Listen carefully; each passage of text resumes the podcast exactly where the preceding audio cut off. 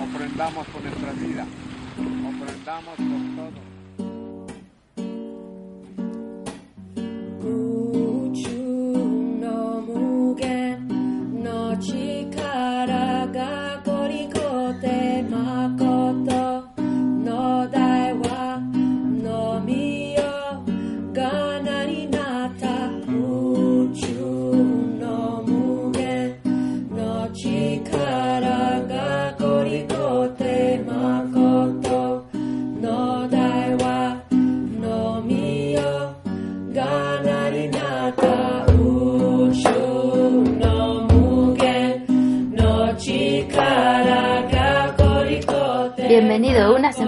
Al programa de Turismo Sostenible para Radio Viajera. Os habla Ángela Rodríguez, editora de la plataforma travindi.es. Nos podéis encontrar en la web www.travindi.com es y siempre podéis contactar con nosotros a través del correo electrónico angela.travindi.com. Hoy nuestro programa va a estar dedicado al desarrollo y al turismo regenerativo. Para ello contamos con dos grandes profesionales, como son Edward Muller, rector de la Universidad para la Cooperación Internacional de Costa Rica, y Carlos Briceño, cofundador de Camina Sostenible y de la Iniciativa Global de Turismo Regenerativo. Personalmente creo que el turismo regenerativo es un tema apasionante y espero que así tú lo pienses también, después de escuchar este magnífico programa que tenemos hoy preparado para ti.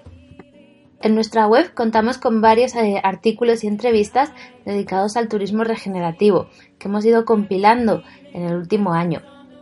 Para introducir el tema voy a leer simplemente un extracto de un artículo publicado por Sonia Teruel, gerente de Totonal Viajes y experta en la materia, pues realizó su tesis en turismo regenerativo hace apenas unos meses. Esta tesis es pública y si te interesa, pues nada más tienes que, que hacérnoslo saber para que te podamos mandar un enlace a la misma. Algunos de vosotros os estaréis preguntando qué es el desarrollo regenerativo, ¿no? O qué es el turismo regenerativo. Para muchos de nuestros oyentes puede ser un tema muy novedoso, mientras que para otros puede ser un tema en el que ya estén indagando y conozcan sus peculiaridades. No obstante, como explica Sonia Teruel, el desarrollo regenerativo surge de la frustración originada por el hecho de que el movimiento para un futuro más sostenible no está funcionando, ya que no se han ido dando los resultados esperados. La sostenibilidad pretende sostener, es decir, mantener las cosas tal y como están o no permitir que se empeoren para futuras generaciones. Sin embargo, la actividad humana está poniendo tal presión en las funciones naturales de la Tierra que la habilidad de los ecosistemas para poder sostener a generaciones futuras se está perdiendo. Si bien es cierto que el concepto de sostenibilidad ha ido evolucionando con los años, este paradigma sigue poniendo a los humanos fuera o incluso en oposición a la naturaleza con un enfoque reduccionista que trata de resolver los problemas dentro del mismo marco desde donde se crearon. La sostenibilidad se ha centrado en la minimización del daño y el uso más eficiente de los recursos, pero aunque esto desacelera la degradación, no constituye un cambio de rumbo. Es imperativo tomar un enfoque distinto a este asunto, un enfoque que provoque un cambio de valores. Y con esta introducción nos metemos de lleno en el apasionante mundo del desarrollo y el turismo regenerativo con nuestros dos invitados de hoy.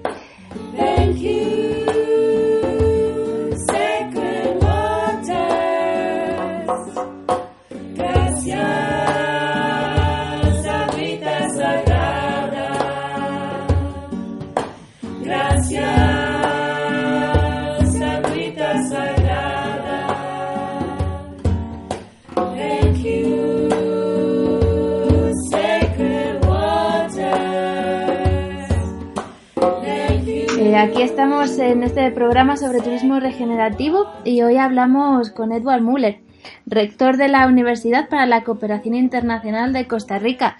Bienvenido, Edward. Muchas gracias por la oportunidad de conversar con ustedes. Edward es un profesional eh, del, desarrollo regenerativo, si, si mal no he entendido. Y hoy pues nos gustaría que nos contara un poco sobre, sobre este concepto, qué es el desarrollo regenerativo y por qué debemos repensar nuestra relación con la naturaleza, con la economía, con la sociedad. ¿Qué es lo que está pasando en el mundo, Edward? Bueno, eh, todos hemos visto por, por las redes sociales, por la prensa y todo, que eh, hay varios anuncios de, del poco tiempo que tenemos que reaccionar con relación al cambio climático. Pero la verdad es que el planeta ha estado metido dentro de un proceso de cambio global que es más allá del cambio climático desde hace muchos años. Y hay una metodología desarrollada por un centro de investigación en Estocolmo, que se llama el Centro de Resiliencia de Estocolmo, que ha mapeado los, más, los, los cambios globales más importantes. Eh, y ha indicado nueve cambios globales. El cambio global que amenaza más a la humanidad y a la vida en el planeta en general es la pérdida de la diversidad biológica. Le sigue, y mucha gente ignora esto, el uso de fertilizantes. En tercer lugar viene el cambio de uso del suelo. Y en cuarto lugar viene el cambio climático. Obviamente todos están interligados, eh, están afectando de manera que se potencian uno con pero definitivamente ya los científicos han acordado que estamos en el antropoceno, o sea, estamos en una época donde los cambios planetarios más importantes ya no son una evolución geológica normal, sino que están inducidos por el ser humano. Y esto está digamos, generando condiciones muy difíciles para que la humanidad pueda sobrevivir si no actuamos realmente de una manera eh, muy, eh, muy importante, muy, muy, muy acertada. Y, esto significa regresar a los niveles de biodiversidad necesarios. Solo un pequeño dato, el, el alrededor del 60% de la superficie terrestre planetaria, eh, con datos del 2012, ya no tenía la biodiversidad necesaria para mantener la función de los ecosistemas que proveen los servicios potenciales para mantener la humanidad funcionando en este planeta. O sea, estamos hablando que más de la mitad del planeta está en un nivel de degradación que ya eh, ecológicamente eh, el planeta no funciona para mantener al ser humano. Entonces, estamos ya en, en límites muy peligrosos, donde si no actuamos a una velocidad eh, muy importante, va a ser difícil mantener la humanidad funcionando. ¿Cuál crees que ha sido, ha sido el, el factor ¿no? que ha condicionado todos estos cambios para llegar a este punto? O sea, entiendo que quizás hemos entendido la naturaleza como un objeto de consumo y como, un, un mero recurso económico. ¿Cuál es tu opinión en este aspecto? Yo creo que aquí hay una serie de, o sea, no, es un factor, son muchos. Uno de ellos importante es que por ahí en los años 80, cuando surge la, la educación ambiental ya como una, un área de trabajo importante, eh, cometimos un grave error, que fue eh, pensar que teníamos que cuidar a la naturaleza. Y el mensaje fue, el ser humano tiene que cuidar la naturaleza. Entonces, mucho de ese mensaje se canalizó hacia plantar un árbol, hacia reciclar una botella de plástico, eh, pero muy poco realmente eh, se enfocó a los procesos que realmente están generando eh, la degradación planetaria. Y tal vez lo correcto hubiera sido educar a la gente que sin la naturaleza el ser humano no existe. O sea, que somos parte de la naturaleza y que la naturaleza se cuida por sí sola. O sea, lo que está haciendo la naturaleza en estos momentos es sacar a una tremenda plaga que tiene encima, que es el ser humano. Entonces, tendríamos que haber educado a la gente a que sin eh, la naturaleza nosotros no vivimos. Por otro lado, eh, parte de, la gran ausencia de respuestas a los grandes retos que enfrentamos y no solamente relacionados al cambio global, retos como la pobreza, es que son temas complejos mm. y los temas complejos requieren soluciones complejas. Eso implica aproximaciones holísticas, verdaderamente transdisciplinarias. Y toda nuestra institucionalidad académica, de gobierno, etcétera, eh, está dirigida hacia las disciplinas. Si uno quiere ser exitoso en la universidad, publica y cuanto, cuanto más publica en revistas referenciadas muy específicas, significa temas muy estrechos, eh, mejor su carrera académica. Entonces, en realidad estamos ante un proceso de extinción planetaria y es la mejor documentada científicamente. Tenemos toda la ciencia para saber qué es lo que está ocurriendo, pero no tenemos soluciones porque eso hubiera implicado eh, las paredes entre las facultades de las diferentes universidades, derribar las paredes entre los ministerios.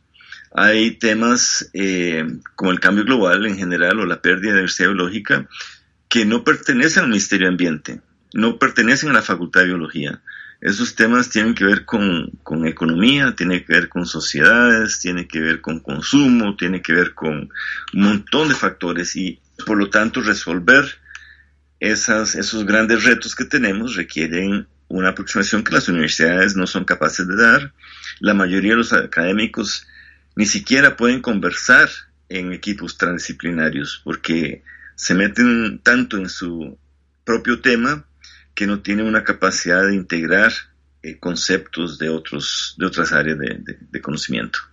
Has mencionado ¿no? el tema de, que no hemos sabido transmitir el mensaje correcto en torno a la naturaleza ya en los años 80, pero ¿crees que esto también ha pasado con el cambio climático en los últimos 10, 20 años? Sí, eh, mira, el planeta en cuanto a la huella ecológica dejó de ser sostenible o sustentable por ahí en los años 70. Ya en ese momento la huella humana superaba la biocapacidad planetaria. Eso no, no, se incorporó en las políticas públicas ni en las discusiones globales. En el año de 87-88 eh, sobrepasamos las 350 partes por millón de carbono eh, de CO2 equivalente en la atmósfera, y eso ya los científicos dijeron que, que, metía al planeta en un proceso de evolución diferente. Em, hoy en día estamos por encima de las 410 partes por millón. Significa que si queremos salvar el planeta, tenemos que regresar a los niveles preindustriales de CO2 en la atmósfera, implica por lo menos 350 o menos, ojalá menos 300 partes por millón, que es lo que permitiría mantener una estabilidad planetaria. Entonces, al enfocarse solamente en cambio climático y enfocarse solamente en emisiones, se ha fallado de manera importante en la lucha. Y si vemos el Acuerdo de París, tal vez sea el más famoso de los 24 o 25 años que tenemos de negociaciones eh, globales para, para, revertir el cambio climático. Y desde el Acuerdo de París se han disparado las emisiones. O sea, el Acuerdo de París realmente no, no, no ha surgido efecto. Y mucho es porque las soluciones vienen de nuevo con, con paradigmas eh, pasados. O sea, la solución para un país como Costa Rica está apostando mucho en carros eléctricos. Pero la verdad es que en este momento los carros eléctricos van a ayudar a reducir emisiones definitivamente, pero lo que tenemos que hacer es bajar carbono en la atmósfera y el carro eléctrico no va a hacer eso. Entonces, inventar máquinas que capturen carbono y lo metan en el subsuelo, bueno, hay gente tratando de hacer eso, ojalá descubran, pero la mejor máquina para sacar carbono en la atmósfera es la planta. Y tenemos estrategias eh, ya comprobadas de hace cientos de años de cómo capturar carbono a través de, de agricultura, a través de la misma ganadería. Aquí hay un ejemplo claro del problema disciplinar y la falta de visiones holísticas que colocan a la ganadería como el gran culpable del cambio climático.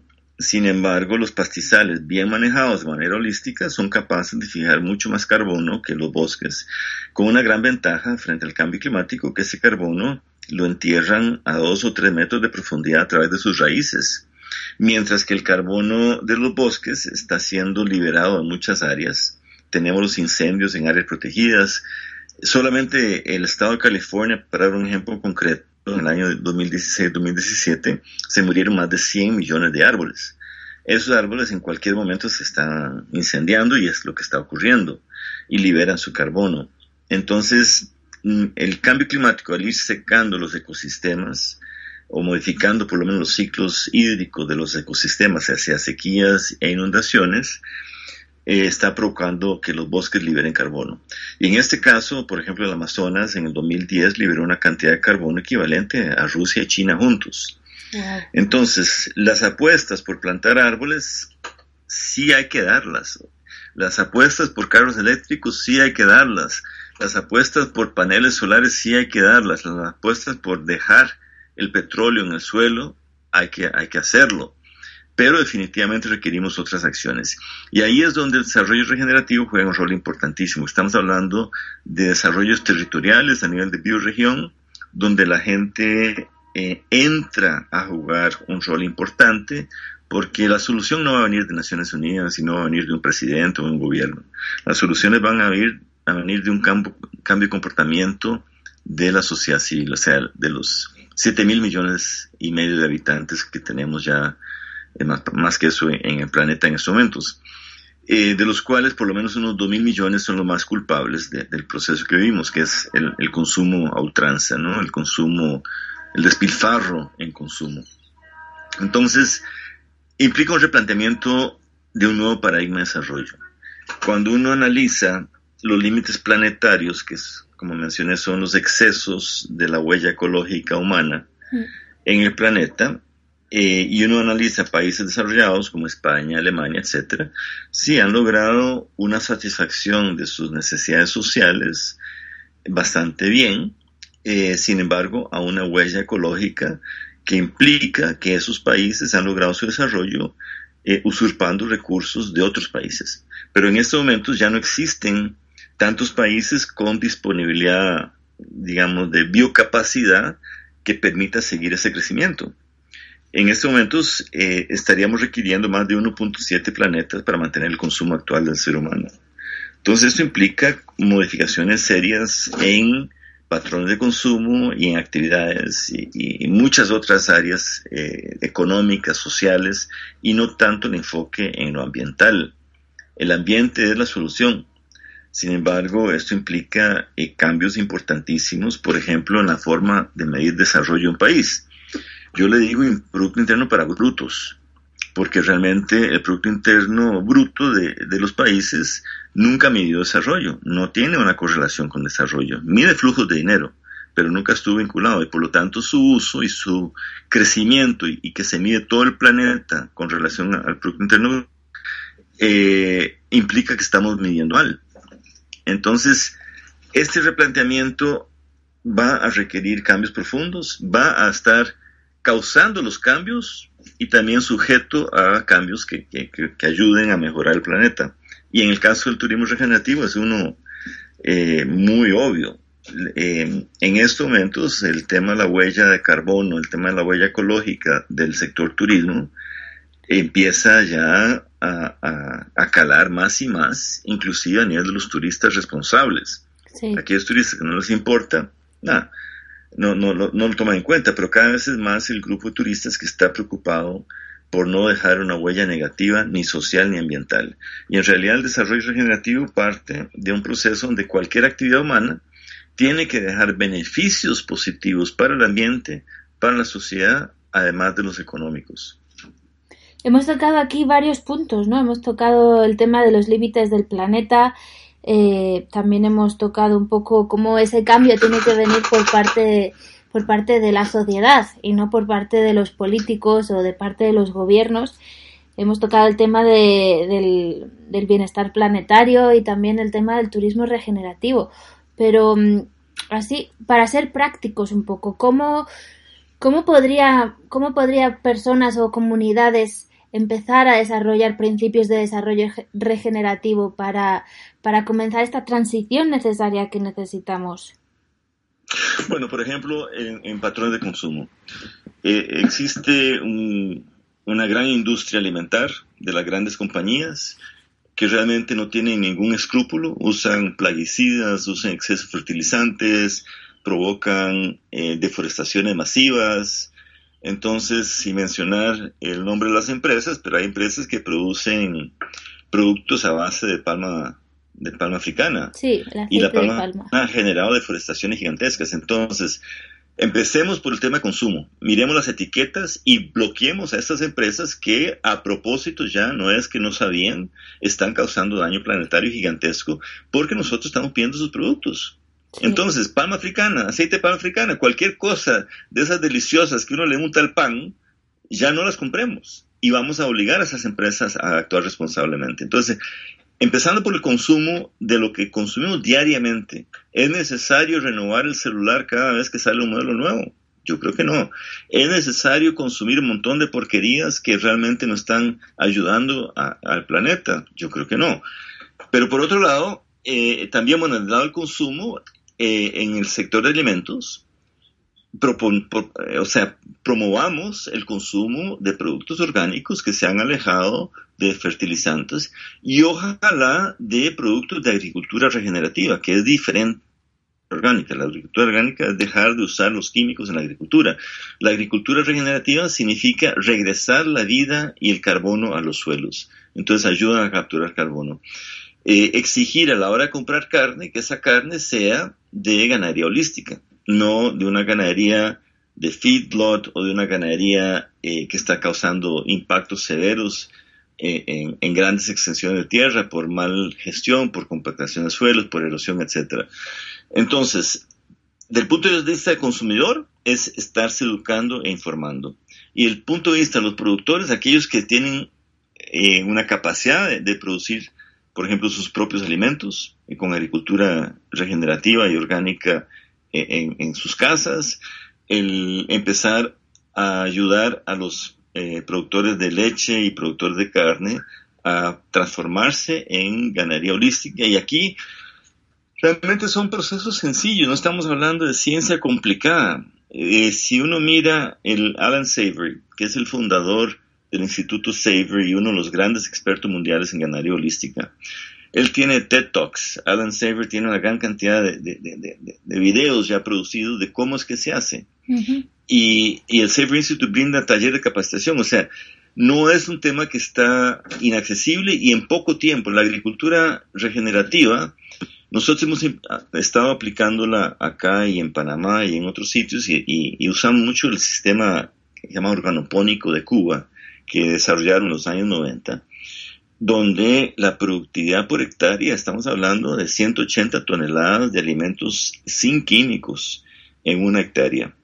Y ese tipo de, agricultura genera una captura de carbono, genera incremento de biodiversidad, que son los dos problemas más serios que tenemos en estos momentos. Eh, la, industria del bambú eh, es un potencial gigantesco y el bambú fija una gran cantidad de carbono eh, por hectárea en biomasa y en suelos, regenera suelos y tiene más de 13.000 productos que se producen del bambú. Eh, entonces, hay una gran cantidad de opciones y en eso es lo que estamos trabajando a través de una red global que fundamos desde la Universidad para la Cooperación Internacional y el Capital Institute, que se llama la Red de Comunidades Regenerativas, está en inglés todavía, eh, donde estamos trabajando ya en tres países y vamos a incorporar más países, ojalá que que España se incorpore gente y otros países de América Latina, trabajando en comunidades y bioregiones regenerativas donde se estarán aplicando prácticas y co-creando soluciones entre todos estos territorios. Ya soluciones concretas, ya sabemos cómo capturar carbono. Si, si tenemos más de 2 mil millones de hectáreas severamente degradadas a nivel del planeta por malas prácticas agrícolas, todas mil millones de hectáreas, si las regeneramos a través de prácticas de agricultura regenerativa y ganadería regenerativa y reforestación inteligente y otras prácticas eh, bioterritoriales con economías circulares, con bienestar social, con un desarrollo real de las poblaciones, podemos en 30 años volver a, a una atmósfera normal. Entonces no va a ser a través de la tecnología eh, de punta que, es la solución que tenemos que esperar. No, tenemos soluciones ya disponibles y es solamente empezar a trabajar en ellas. La verdad, Edward, que hablar contigo es te llena como de esperanza, ¿no? De, ver que, realmente sí que somos todos artífices de cambio y de que no tenemos que esperar a, como tú bien dices, a, a que se tomen decisiones por parte del gobierno, eh, a que lleguen esos avances tecnológicos que todos pensamos que van a salvar el planeta. Creo que, que ahí hemos dejado un mensaje muy potente. Desafortunadamente vamos a tener que despedirte porque se nos ha acabado el tiempo, aunque podríamos seguir hablando de esto yo creo que toda la tarde. Pero ¿hay algo más que quieras compartir con nuestros oyentes? Sí, lean la Carta de la Tierra, está disponible en Internet en muchos idiomas, y vean los principios de la Carta de la Tierra y analicen ustedes si en su vida cotidiana pueden incorporar sus principios. Si todo el planeta incorpora los principios de la, Carta de la Tierra, nos salvamos. Muy bien, pues ahí dejaremos un enlace a la Carta de la Tierra para que la puedan eh, leer nuestros oyentes. Muchísimas gracias por estar aquí hoy con nosotros y compartir esta visión de, desde el desarrollo regenerativo y, desde todos estos sistemas más holísticos ¿no? que, buscamos en todos los aspectos económicos ligados a, a la regeneración. Gracias por la oportunidad de conversar con ustedes.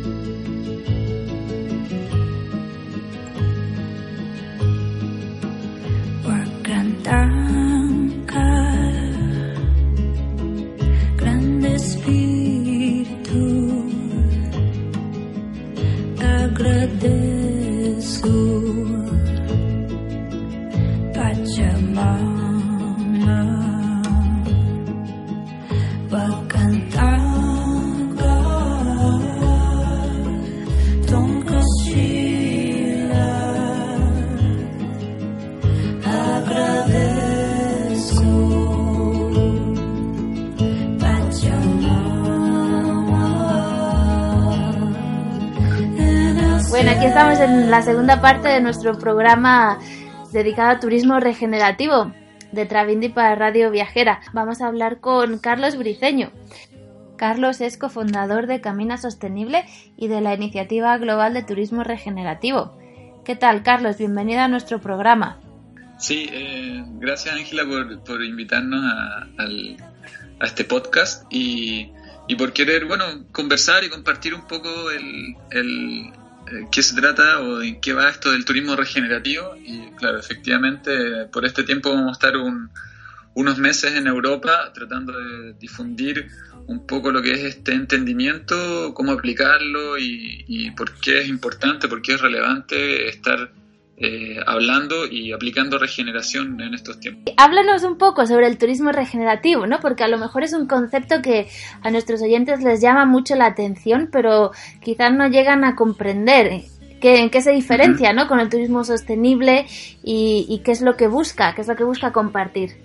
La verdad es que hay varias, varias diferencias, o más que diferencias, digamos que el turismo regenerativo es una profundización, es un, es una propuesta de ir un poco más allá de la sostenibilidad. Bueno, lo que hemos ido aprendiendo y lo que hemos ido desarrollando después de trabajar mucho tiempo en, implementar, diseñar proyectos de turismo sostenible eh, a nivel destino, a nivel de clústeres de organizaciones, de comunidades locales eh, o de, de empresas, eh, es que la sostenibilidad, bueno, una cosa que nos queda cada vez más clara es que la sostenibilidad no, nunca nadie la entendió tan bien finalmente esta idea que ya lleva 20 o ya quizás casi 30 años eh, implementándose, que tiene que ver con estas tres esferas, la esfera económica, ambiental, eh, social, eh, no es tan sencilla de entender y hemos visto que generalmente la sostenibilidad fue muy enfocada bien práctico y bien concreto. Te doy un ejemplo, por ejemplo nos encontramos, tú puedes ir a un hotel o a un operador que está por ejemplo, certificado en sostenibilidad. Y lo que generalmente se hace, y como la sostenibilidad terminó entendiéndose, es en generar ciertos cambios de cómo se hacen las cosas o eh, ciertos cambios en ciertas prácticas. Eh, por ejemplo, un hotel que puso paneles solares, está reciclando su basura por un lado, y quizás tiene alguna campaña de ahorro de energía, ahorro de agua, es un hotel sostenible. Entonces, de alguna forma, este es un, este es un tema bien, es uno de, los, de, de las diferencias. es que la sostenibilidad, y bueno, si tú vas por ese hotel y le vas preguntando a las personas que trabajan en el hotel, que están involucradas, qué es la sostenibilidad, por, por qué es importante en el mundo, generalmente eso no está relacionado a la cultura, a la cultura de la organización. Entonces vemos que muchas veces las prácticas que generan cambios bien concretos eh, no están relacionados con una filosofía de sostenibilidad o un entendimiento profundo y una cultura de sostenibilidad en las organizaciones, en los destinos, en los territorios. Entonces la, la, sostenibilidad fue como está, está siendo entendida y implementada de una forma muy, muy eh, eh, reduccionista, por decirlo, muy, muy, muy, muy, muy acotada. Entonces, esta es una, esta es una diferencia eh, donde, digamos, la regeneración lo que también plantea y busca es que no solamente se, se hagan cambios en qué es lo que estamos haciendo, eh, en términos de prácticas eh, más amigables con el entorno o con las comunidades locales y tal, sino que también en nuevas formas busca que busca que haya una que esto también permee en la, forma en que las organizaciones, los destinos, las empresas, eh, los municipios, donde sea que se quiera eh, instalar, también opere en nuevas formas de trabajar, en nuevas formas de relacionarse. Está muy muy relacionada con la colaboración, con la co-creación. Si nosotros, por ejemplo, estamos pensando en un plan de desarrollo turístico de un lugar, eh, esta idea de antigua de que viene el consultor, el experto, estudia el lugar, genera un diagnóstico y, a través de una participación determina qué es lo que un territorio debe hacer. Nosotros lo vemos como una propuesta un poco más antigua, eh, en su momento válida y vinculada a la sostenibilidad, pero la regeneración plantea que ya tiene que haber un codiseño. Las personas locales tienen que ser protagonistas de codiseñar seguro que entienden muy bien cuáles son las problemáticas, los desafíos de los lugares, pero también tienen que ser protagonistas en toda la etapa de diseño de un proyecto. Entonces, tienen que ser protagonistas en diseñar eh, cuál es el diagnóstico, cuáles son las ideas innovadoras que pueden ir eh, presentándose o desarrollándose en el destino para enfrentar un poco todas las, problemáticas o las temáticas que tienen que haber eh, visto con, con Edward en, en, su, en, su, en su conversación. Entonces, podríamos decir que la regeneración aborda tres niveles. Eh, el nivel que está relacionado con el por qué, el, por qué estamos haciendo la, que está relacionado a la identidad del destino de la organización, o sea, cuáles son los valores, cuál es nuestra filosofía, de dónde venimos y hacia, dónde queremos ir. La pregunta de cuál es el futuro que queremos en una organización, en un operador, en un, en un destino. Luego viene un segundo nivel que es las relaciones, que es cómo nos eh, eh, cómo nos estamos relacionando, cómo estamos trabajando entre nosotros, cómo estamos colaborando. Y luego vienen las prácticas, qué efectivamente, qué cosas concretas vamos a hacer distinto para llevar eh, nuestras organizaciones, nuestros destinos a un máximo potencial. Esa digamos que es una de las diferencias de como en el approach, en la aproximación del turismo regenerativo. Eh, y que es bastante también, bueno, hay más, pero otra que es bastante fundamental, es que cuando hablamos de sostenibilidad, cuando hablamos de verde, y hay un gráfico muy cada vez más conocido de Bill em, cuando hablamos de, de, proyectos verdes, estamos hablando de proyectos que eh, de alguna forma no dañan la naturaleza. Cuando hablamos de sostenibilidad, hablamos de sostener. Y lo que estamos viendo, o lo que quizás revisaron con Edward Müller, es que ya no basta con sostener lo que hay. Hemos tenido pérdida de los, las tasas de pérdidas de la biodiversidad, el cambio, el cambio climático, em, el uso masivo de pesticidas, etcétera, etcétera. Son cosas que ya han hecho eh, un tal daño, el humano ha dañado de tal forma los ecosistemas naturales y la biodiversidad en el planeta que la naturaleza ha perdido la capacidad, está perdiendo la capacidad de regenerarse a sí misma. Entonces, cuando hablamos de sostenibilidad, hablamos de 100% menos malo. O sea, básicamente, si yo soy sostenible, no estoy dañando la naturaleza, pero tampoco necesariamente estoy haciendo algo por ella. Y cuando hablamos de regeneración, que está dos estadios más, más arriba de la sostenibilidad, o sea, ya no, solo hablamos de restaurar, o sea, ya no estamos hablando de solamente reforestar, eh, por ejemplo, bosques, si, si, si, si se, ha ido perdiendo cobertura de bosques, estamos hablando de un nivel más allá donde el hombre eh, se va sintiendo parte de la naturaleza. Y eso tiene que ver con eh, la diferencia de la sostenibilidad y la regeneración. En un, en un diseño regenerativo, en un sistema regenerativo, el hombre se sabe parte de la naturaleza. El hombre sabe que el destino de las aguas de un lugar es su propio destino, que el destino de, la biodiversidad de un lugar es su propio destino. Entonces, vienen como esta idea eh, de que pasamos de una visión muy mecánica del mundo, donde eh, las empresas funcionan como máquinas, las personas son partes de, son como piezas de un engranaje de un motor que necesita producir, pasamos, por ejemplo, a una visión holística, a una visión viva de las organizaciones, donde las personas y la naturaleza son protagonistas del quehacer. Pasamos de un pensamiento más reduccionista a un pensamiento o a un enfoque integrado, o sea, ya no basta con ver qué es lo que ocurre con mi empresa, sino que tengo que ver, por ejemplo, qué pasa con el ecosistema, de dónde viene el agua que ocupo en mi hotel. Yo puedo tener muchas prácticas de cuidar el agua en mi hotel, pero si finalmente el agua no está llegando a mi hotel porque estamos en problemas, con problemas serios de sequía, estoy teniendo un problema que va a influenciar directamente el desarrollo de mi negocio y, el desarrollo de la vida económica de nuestro territorio. Entonces, de alguna forma, tiene que empieza a, a, invitarnos esta percepción o este nuevo entendimiento a empezar a ver más sistémicamente el mundo y cómo estamos todos de alguna forma interconectados. Entonces pasa de este modelo fragmentado a entender más las dinámicas de los seres vivos. Eh, entonces, de alguna forma, lo que, lo que buscamos con regeneración no solamente no dañar la naturaleza o, no dañar o, perjudicar las comunidades locales o, incluir en el desarrollo económico, digamos, eh, hacer desarrollo local, sino que además buscamos eh, mejorar, ojalá, con nuestros proyectos, mejorar los sistemas que sostienen la vida.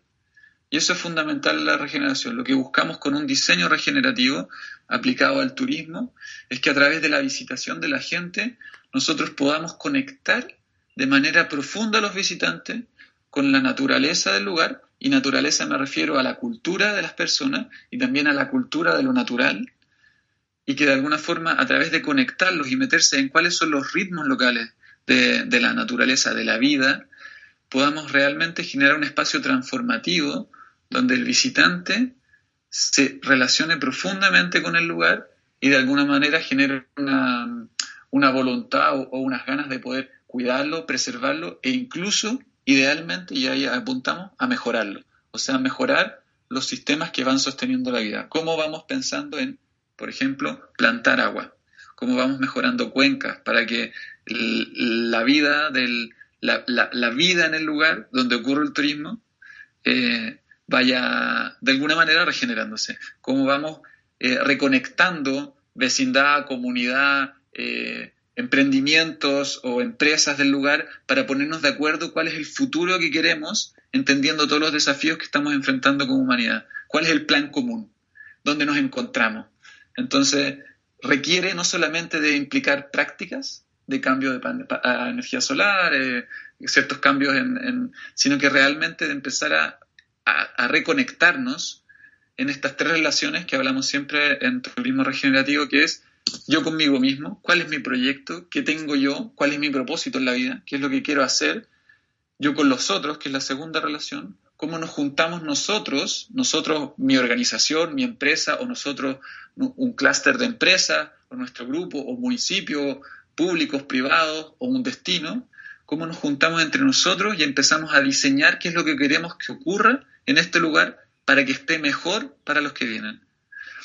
Y entonces, y la última relación es cómo, se, cómo nos vinculamos como seres humanos con la naturaleza. Entonces, hablamos siempre estas, en turismo regenerativo de estas tres relaciones. hacer diseños que resguarden el preguntarnos qué van a pasar con, estos tres, eh, con estas tres conexiones, ¿cierto? ¿Qué, ¿Qué, queremos hacer nosotros? Eh, cómo, cómo lo vamos a hacer todos juntos y cómo eso que vamos a hacer va a beneficiar y mejorar los sistemas vivos en la naturaleza y los sistemas vivos en lo social. O sea, cómo vamos a ir de alguna forma pasando de, de, la competición a la colaboración em, o de lo individual a lo más colectivo, ¿cierto? es un poco, va, por ahí. hay, hay, varias cosas bien técnicas que, que podríamos armar de diferencias, pero quizá Sí, hemos tocado, hemos tocado aquí varios, varios puntos, ¿no? O sea, el primero un poco que esto, este concepto de, de, al final el turismo regenerativo lo que pretende un poco es, es abrazar al turismo sostenible e ir un poco más allá, ¿no? O sea, es, es por eso también el eslogan un poco del turismo regenerativo más allá del turismo sostenible. Y luego también estos ingredientes que generan que generan pues la regeneración no en los destinos como, como tú estás bien diciendo y en, y en el turismo que son las tres relaciones pero como también estos son los tres ingredientes perfectos para crear estas experiencias transformativas eh, dentro, dentro del diseño de experiencias regenerativas, en, que esto se puede aplicar en cualquier, en cualquier país, no, tiene, no tenemos por qué irnos a Latinoamérica, donde la naturaleza es más exuberante o tenemos la selva, las culturas ancestrales, aquí en España o en Europa también se podrían crear experiencias de este tipo, ¿verdad? O sea, por supuesto. Bueno, de hecho, en, caso de España, eh, yo estaba conversando con, con, con varios colegas y Entiendo que España es uno de los países con mayor biodiversidad de Europa. Sí. Eh, he escuchado, todavía no he tenido la suerte, pero he escuchado que tienen uno de los, hay muchos eh, áreas protegidas, parques nacionales eh, maravillosos. y no solamente, como dices tú, tiene que ver con la aplicación de esto a una realidad con alto valor natural, sino que perfectamente podríamos llevar esto a, a centros urbanos muy turísticos desde Barcelona a, a destinos urbanos tiene que ver, y, yo creo que tú decías algo ahí, Ángela, que es súper interesante, que tiene que ver con que si nosotros entendemos, como, como principio para la, propuesta es, si nosotros entendemos cómo la, naturaleza se diseña a sí misma, cómo la vida eh, crea más vida, y opera, y, eso lo podemos ver observando, eh, y se ha hecho mucho desde la mirada más eh, eh, biocéntrica, cómo los ecosistemas se organizan, cómo un árbol coopera con el otro, también compite con otras especies y tal, cómo se van organizando la, naturaleza. Si el ser humano aprende, porque hay principios que rigen eso, y esos son los que vemos, por ejemplo, en un workshop de turismo regenerativo, eh, cómo la naturaleza se organiza a sí misma, si el ser humano entiende más o es más consciente de sus principios, puede comenzar a diseñar sus proyectos, sus destinos, sus empresas, eh, sus productos o experiencias turísticas bajo esos mismos principios. Entonces tenemos que el diseño de lo que el humano hace se alinea al diseño natural. Y entonces ahí tenemos sinergia. Y entonces ahí lo que vamos ocupando, por ejemplo, la naturaleza, un principio de diseño de naturaleza es que en, la naturaleza no existe el desecho. El, desecho de una especie es el alimento de otra especie. Esas son las bases en términos de diseño, por ejemplo, para una economía circular, para circularizar nuestros procesos, para que hacernos cargo desde, desde que nace hasta que mueren nuestros productos y eso se está aplicando en distintas formas de, o propuestas muy innovadoras que yo creo que lo estamos viendo en todo el mundo, de economía colaborativa, economía circular, eh, qué sé yo, em, empresas B, distintas cosas que están tendiendo a circularizar la visión del mundo. Y como dices tú, eh, evidentemente em, eso puede ocurrir si nosotros lo, llevamos a turismo y a, lo que tú comentabas esto de las experiencias, si nosotros entendemos em, cuáles son los ritmos naturales de un lugar, porque lo que hemos aprendido es que una organización que está sana, una organización viva, un organismo vivo, cuando está sano, es cuando tiene ciertos ritmos que tienen que ver con su naturaleza. Lo mismo pasa con un ser humano. Un ser humano duerme, se despierta, tiene que dormir una cierta cantidad de horas, tiene que trabajar una cierta cantidad de horas, tiene que tener ocio una cierta cantidad de horas, tiene que llevar un ritmo que es natural para poder estar saludable. Si no, se enferma, se desarmoniza.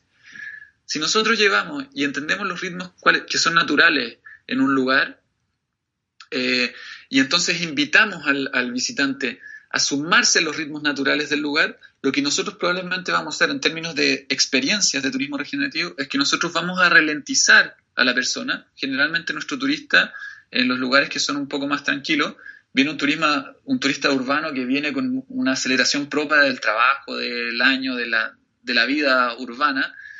Y si nosotros logramos ralentizarlo, cuando, cuando, cuando logramos ralentizar eh, el sistema, o la persona que se conecta con el sistema, la persona logra conectarse con el lugar. Y cuando se conecta empieza un proceso regenerativo. Pasa mucho que la gente sale de, la, de las urbes buscando naturaleza, sí. más tranquilo, para buscar tranquilidad, paz. Y lo que efectivamente ocurre en ese proceso cuando lo logra es que se regeneran. Para, agarran energía para poder volver al año a seguir trabajando, a seguir desarrollando sus actividades. Exacto. Y eso, creo- como dices tú, tiene que ver con la experiencia de turismo regenerativo. Sí, yo creo que además es el potencial que tenemos aquí, porque al, al tener tanta gente, tantísima gente residiendo en, en grandes ciudades, eh, con familias enteras, que a lo mejor los hijos no saben de dónde provienen los alimentos o, la, o que no tienen esa conexión con la naturaleza, que a lo mejor podemos tener las personas que vivimos un poco más conectadas a ellas, ¿no? Yo creo que este Claro. tipo, este, el turismo regenerativo tiene un potencial increíble para cambiar un poco la sociedad, para cambiar los sistem el sistema en el que estamos metidos y que la gente sea un poco más consciente de- del valor de la naturaleza, porque sin, sin la naturaleza no somos nada, o sea, somos parte de y, y necesitamos generar estos, regenerar estos vínculos, ¿no? Al final. Bueno, yo creo que, eh, como dices tú, hay, hay, eso es, es, es, es- es muy central y tiene que ver con la diferencia que hablábamos al inicio. Nosotros tenemos la percepción de que el está el hombre o está la economía y eh, después está la naturaleza. Entonces nosotros podemos ir a la naturaleza a tomar lo que necesitamos para producir la economía. Mm. Y lo que estamos aprendiendo es que ese paradigma tiene que cambiar y realmente no es así. O sea, si no hay naturaleza, no hay economía. ¿Cierto? Sí. Y eso es lo que es, es un poco el, el apretón que estamos teniendo en estos tiempos, donde estamos viendo que la pérdida de la naturaleza, por así decirlo, es tan grande que van a haber empezar a hacer, van a haber problemas, que vamos a tener algunos desafíos como humanidad respecto a abastecernos de ciertas cosas si no empezamos a tener, a revertir esta percepción.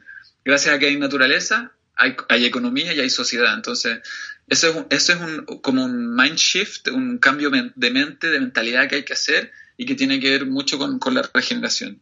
Y otro punto yo creo que es importante también es entender de que la regeneración, eh, estamos hablando de, de, futuro, de presente y de futuro. O sea, es algo que está llegando para quedarse. Está en las distintas industrias, está entrando muy fuerte, eh, como quizás lo tocó Edward, agricultura regenerativa, están habiendo distintas nuevas propuestas de cómo hacer economía más circular, eh, hay proyectos a nivel europeo también respecto al tratamiento de los productos desde que nacen hasta que mueren.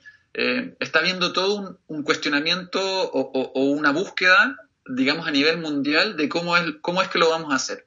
Sí. Porque yo creo que estamos todos viviendo el tema del... del- Entonces, yo creo que es una oportunidad también, no solo por, por, no solo por esta idea de, del planeta y de cuidar al planeta, sino que es una oportunidad para las organizaciones, es una oportunidad para el turismo de innovar y de, y de trabajar y de llevar estas ideas, porque eh, hemos, hemos desarrollado y estamos permanentemente en eso, desarrollando eh, y metodologías bien prácticas para llevar esta idea a lo concreto. Entonces, de alguna forma, eh, tiene que ver con esto de, de poder eh, flexibilizarse, de poder adaptarse.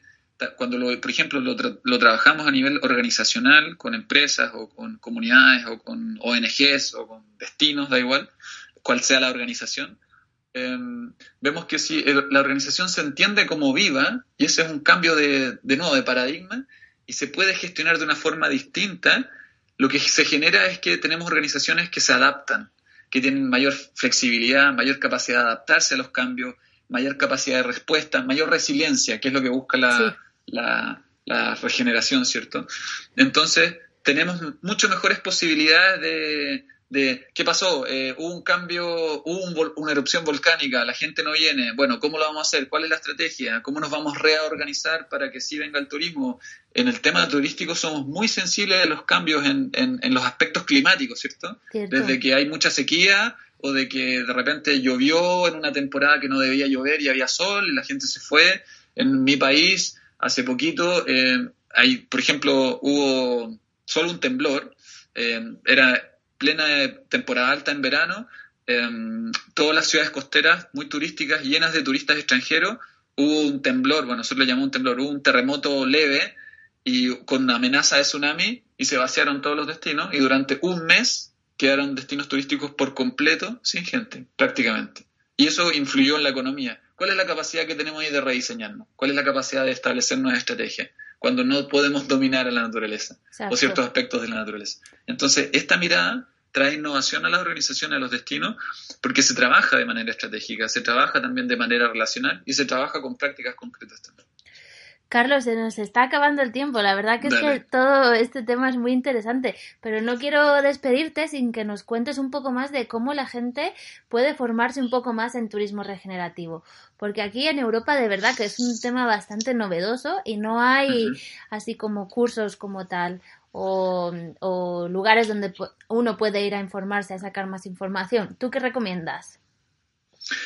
Eh, bueno, nosotros lo que estamos tratando, lo que estamos haciendo en, Latinoamérica, en distintos países, en México, Argentina, Uruguay, Brasil, Colombia, em, por ahí se llama uno, Perú, estamos, eh, estamos abriendo un espacio para compartir lo que hemos ido aprendiendo de respecto al turismo regenerativo, lo que hemos ido desarrollando, eh, y que es un workshop de turismo regenerativo nuestra intención, o por lo menos lo que estamos eh, generando conversaciones y, que dejamos a todos los que estén interesados invitados a través de, esta iniciativa eh, global de turismo regenerativo, es eh, en compartir o generar un espacio, quizás en España, en algún territorio de España, para abrir la temática. es un workshop inicial, dura dos días, dos días y medio, donde trabajamos profundamente estas ideas, cuál es el nuevo paradigma, cómo, cuál es la filosofía que hay detrás del turismo regenerativo, cuáles son los principios eh, de diseño,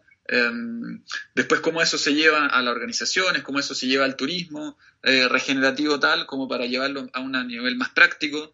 Entonces, bueno, esa por lo menos es una propuesta que estamos nosotros aquí em, en este tiempo en Europa queriendo eh, ofrecer, impulsar. Así que esa es una posibilidad.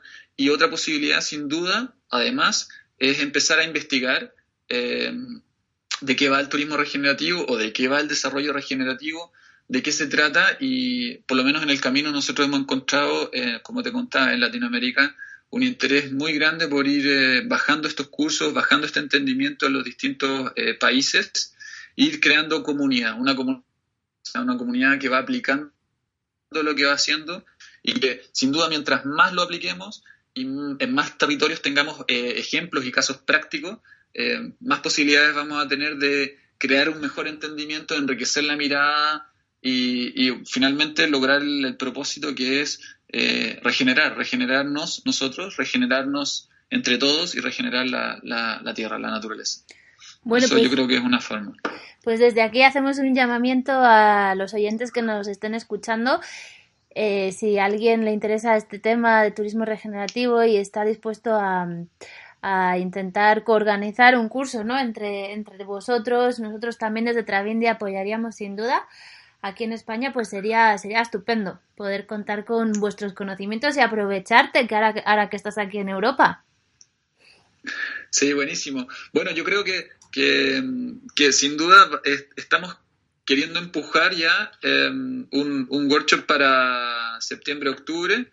Quizás sí podemos montar algo con, bueno, contra Vindy, por supuesto. Estamos, viendo esta posibilidad y, ver los que estén interesados que se acerquen y, bueno, ver si de alguna forma generamos el espacio para compartirlo y, que, y en Europa también se vaya subiendo a esta idea porque yo creo que Europa tiene eh, un, un, rol muy importante en el desarrollo eh, del, del, en el desarrollo en el mundo, en el fondo. Ustedes tienen algún liderazgo respecto a muchas cosas eh, en el modelo de cómo nos vamos desarrollando y creo que de alguna forma en la medida que Europa se vaya sumando y vayamos conectando, además que hay una relación turística muy potente entre Latinoamérica y Europa, de emisivo y receptivo, Em, pucha, podemos realmente generar cambios muy potentes, quizás en poco tiempo, innovar y, ir eh, co-aprendiendo, co-compartiendo lo que vamos, nuestras experiencias de, respecto al turismo sostenible y más profundamente regenerativo, esperamos. Genial, Carlos. Pues muchísimas gracias por estar aquí hoy con nosotros y compartir este movimiento, esta filosofía que es tan apasionante.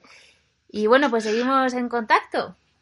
Gracias a ti por la invitación y felicitarlos por el trabajo que hacen entre Indy, que realmente están eh, difundiendo las ideas, buscando siempre la innovación, buscando las nuevas ideas, buscando poner temáticas eh, profundas y, de cambio y de transformación en, la industria del turismo. Así que te lo agradezco a ti, Ángela, por el tiempo, el contacto y bueno, ahí eh, desarrollar cosas juntos, ¿no?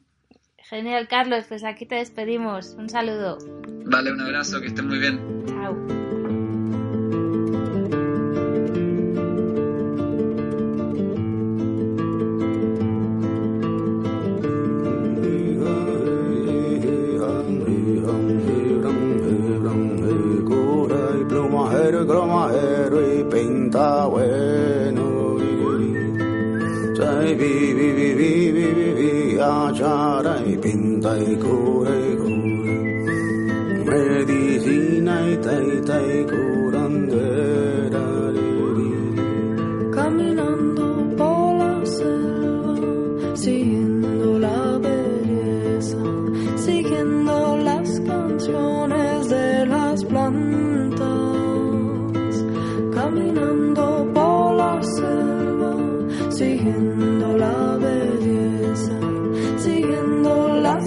Jonas.